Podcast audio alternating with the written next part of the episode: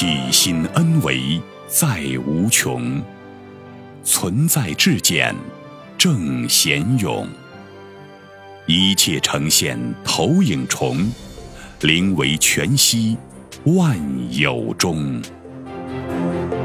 大家好，欢迎收听由全息生命科学院 FM 出品的刘峰老师分享合集，播音张婉琪。易中取利的智慧解读，刘峰对话邢志新。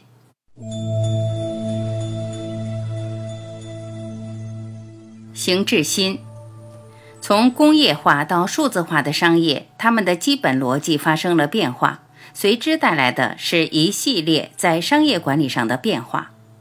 这个变化从模式、战略。组织、品牌、营销，甚至于价值的定义，都发生了系统性的变化。第一是模式，工业化时代的模式从亚当·斯密开始。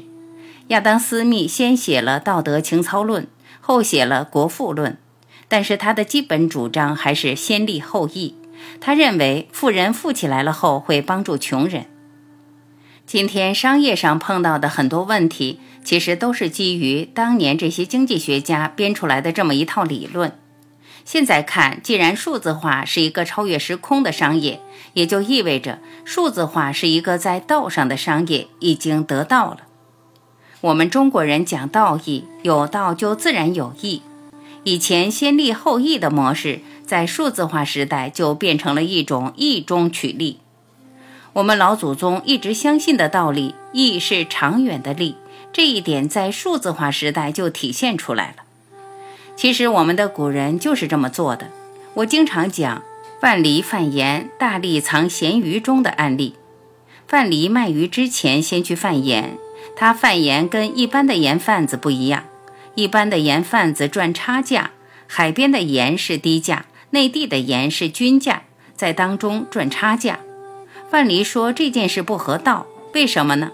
因为在那个时候有很多穷人，把盐卖贵了，对穷人是一种不公。范蠡就说要均衡盐价，他其实唤醒的是人们对公平的追求，一下就一呼百应了。范蠡要均衡盐价，然后再告诉大家，在带盐的过程中还可以把鱼带过去。盐贩子、鱼贩子一听就明白了。他们可以用一个低价的盐去引流，然后顺带再把鱼卖给富人，想怎么加价就怎么加价。这就是贩盐大力藏于咸鱼中，盐不加价而卖给富人的是鱼。这些人为什么跟着范蠡干呢？第一，本身能赚钱了；第二，还有意义，因为卖鱼的人、卖盐的人，他们帮穷人吃得上盐，觉得有意义。就连买鱼的富人，也因为买了鱼，均衡了盐价，帮到更多的穷人能吃到便宜的盐，他们也会觉得有意义。所以每个人都觉得有意义。什么是新商业？就是干着有意义的事，挣着花不完的钱。在那个没有互联网、没有数字化的年代，用盐把大家都聚起来。所以范蠡后来被称为财神、商圣。就是因为他把义中取利做得很到位，确确实实是有大道、大智慧的人才能把义中取利做好，而且也只有在春秋那个时代才能真正把它做到。到了战国时代，即便是范蠡的徒弟，也没办法把它做到这么纯粹。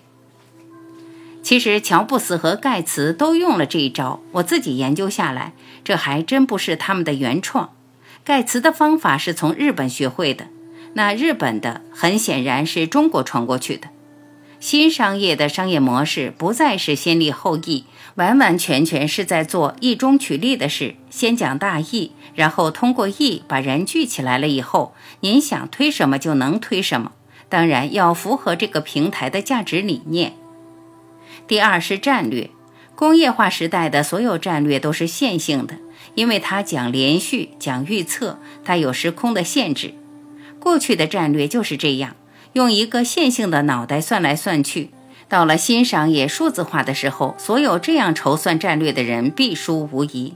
因为数字化战略是非线性的，它是一个双螺旋发展的战略。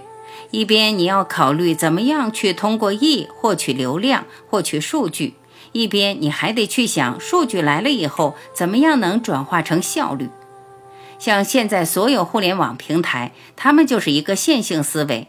我花钱买了流量，然后再把这个流量作为产品卖出去，最后还是回到了工业化时代的买卖模式。有买卖就必然有伤害。如刘峰老师您刚刚讲的，没有把它当法器去对待，没有了那颗心。本来明明是可以成为我们生命的法器，现在变成了一个造恶造业的工具，这是一个很要命的问题。所以这也是我本人的发心所在。希望能把这样一套东西整理出来，然后很简单的能把它传播出去。刘峰，首先，亚当·密斯先立后义这套理论体系，它是有一个前提的。这个前提是他认为人是自私的，自私是人的本性。从这个基点出发，他提出了先立后义。得先满足人的自私，然后才有可能去承担责任，才有可能去付出，就是要先得到后付出。实际上，通过我们的研究，用科学的逻辑验证了一个特别简单的本质：每一个生命内在都是本自具足的。因为每一个生命的内在都是本自具足的，本自具足的生命只有一个能量的方向是合理的，是自然的，就是付出。这一点直接就把亚当·斯密的前提给超越了。付出将是生命的第一需要，它的核心就是意中取利。意就是我们内在的指令，是通道的。我们在道义的基础之上，才明白每一个生命内在的具足圆满，每个生命内在的佛性和神性，才是生命中最有价值、最宝贵的东西。这个属性恰好就是付出。为什么意中还要取利？因为我们活在一个有限的空间意识范畴里，就障碍了这种本自具足能量的呈现。那取得利是为了来验证我们生命本自具足的，因此生命的过程就是一个持续验证本自具足的过程。但前提是我们的道义必须得明确，就是说我们是站在道义的立场上。在与道相连的状态中，可以尽情的去验证我们的本自具足，呈现本自具足的生命状态。这是我理解的“义中取利”的意思。也有一种人把义作为一种包装，作为取利的工具。如果他的目的是利益的话，那这事儿就用反了。如果他做这个事儿只是为了验证生命本自具足的话，这事儿就通了。他的生命自然会活出大自在的状态。以上就是东西方思维逻辑的差异点。西方前些年有本书叫《吸引力法则》，作者是想寻找那些在不同领域获得大成就的人，掌握的到底是什么样共同的秘密，使他们能在不同领域获得巨大的成就。结果发现，他们是能够把事想出来，也就是心想事成。那怎么想？就是内在先观想，直接把所要做的事在内心呈现一个完整的画面。我们把它叫做内在的能量结构，然后把它投影到现实中来。因为高维是投影源，三维是投影像，把在投影源里建构的这个系统投影到三维空间来，就是三维的呈现。但普通人不会聚焦，不会进入高维进行投影源内在的设计。所以就没办法去呈现自己想要呈现的事情，但所有大成就的人都是会在内在先进行设计，再把它投影出来，这就是吸引力法则里秘密的基本原理。但是西方人，包括有些东方人，接触吸引力法则的时候，目的是想要达成一个现实的结果，呈现出现实中的投影的像。实际上，在东方智慧系统里，我们达成任何现实的结果，都是在验证内在的本自具足。所以，对获得的这个现实结果不执着，但又很自如地获得，这就是真正通透的财富观。不执着于财富，财富只是在验证生命的本自具足，验证可以无中生有。因为这个无是空性，它是万有，不是没有，只是不执着于任何层次的有而已。这样他们践行一中取利的内涵就会完全不一样了。所以，理解范蠡对于财富的驾驭是他的道，以道御法，以法统术，这就简单了。如果只是为了赚钱的话，范蠡的经典也不会令到现在人对他如此高度的认可上。刚才在您讲的时候，我突然有一个感悟：中国的儒学思想把形而上给隐了，显得是形而中和形而下。但它是借形而中和形而下去让每一个生命个体去悟形而上的道，这很有意思，也是很厉害的。为什么说半部《论语》治天下？半部指的是《论语》表达的形而中和形而下的部分，就是这一部分已经足够治理天下了，把三维的天下事儿全部能搞定，而且搞得很美好。但是他的目的是要借现实的生命实践去悟背后的形而上的部分，这是儒学的本质。我能理解您提到的以上概念里的核心，所谓干很有意义的事儿。我们用科学语境在研究这个时空里生命的意义，是在于提升灵魂的高度，也就是提升意识能量的维度。一个人的维度越高，驾驭的空间场域就越大。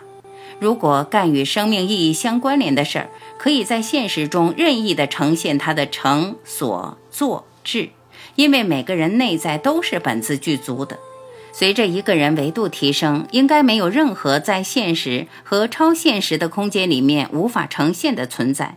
要想呈现什么，就能呈现出什么，这就是自由自在、如去如来的境界。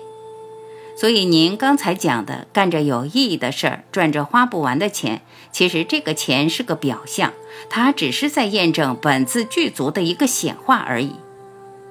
邢总讲的双螺旋特别妙，为什么呢？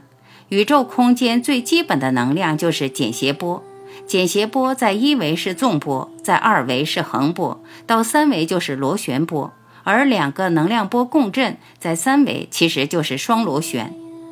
如果是双螺旋，一个来自天，一个来自地，正好有这个先天之气和地上的气，两个能量交感形成充气以为和，就出现了这个空间里的所有存在。这跟我们老祖宗的文化高度契合。所以您讲这个双螺旋发展，我觉得跟这个玄机很明确的关联了。您后面很多具体的方法，如股权分配等机制。其实，在我们现实中是完全可以相应的去借用的，但借用背后的起心动念，一定是意中取利的概念。实际上，意中取利就是验证本自具足的过程，这也是生命的意义。在这个过程中，我能感觉到，在意识整体的升级过程之中，它又能跟现实关联，同时又能有超越现实新的操作。这种法，我们又能把它跟道义关联。这时候，这些东西全部变成生命觉醒的祝愿，全部变成了跟生命的意义关联的事儿。所以，我觉得您的描述非常精彩。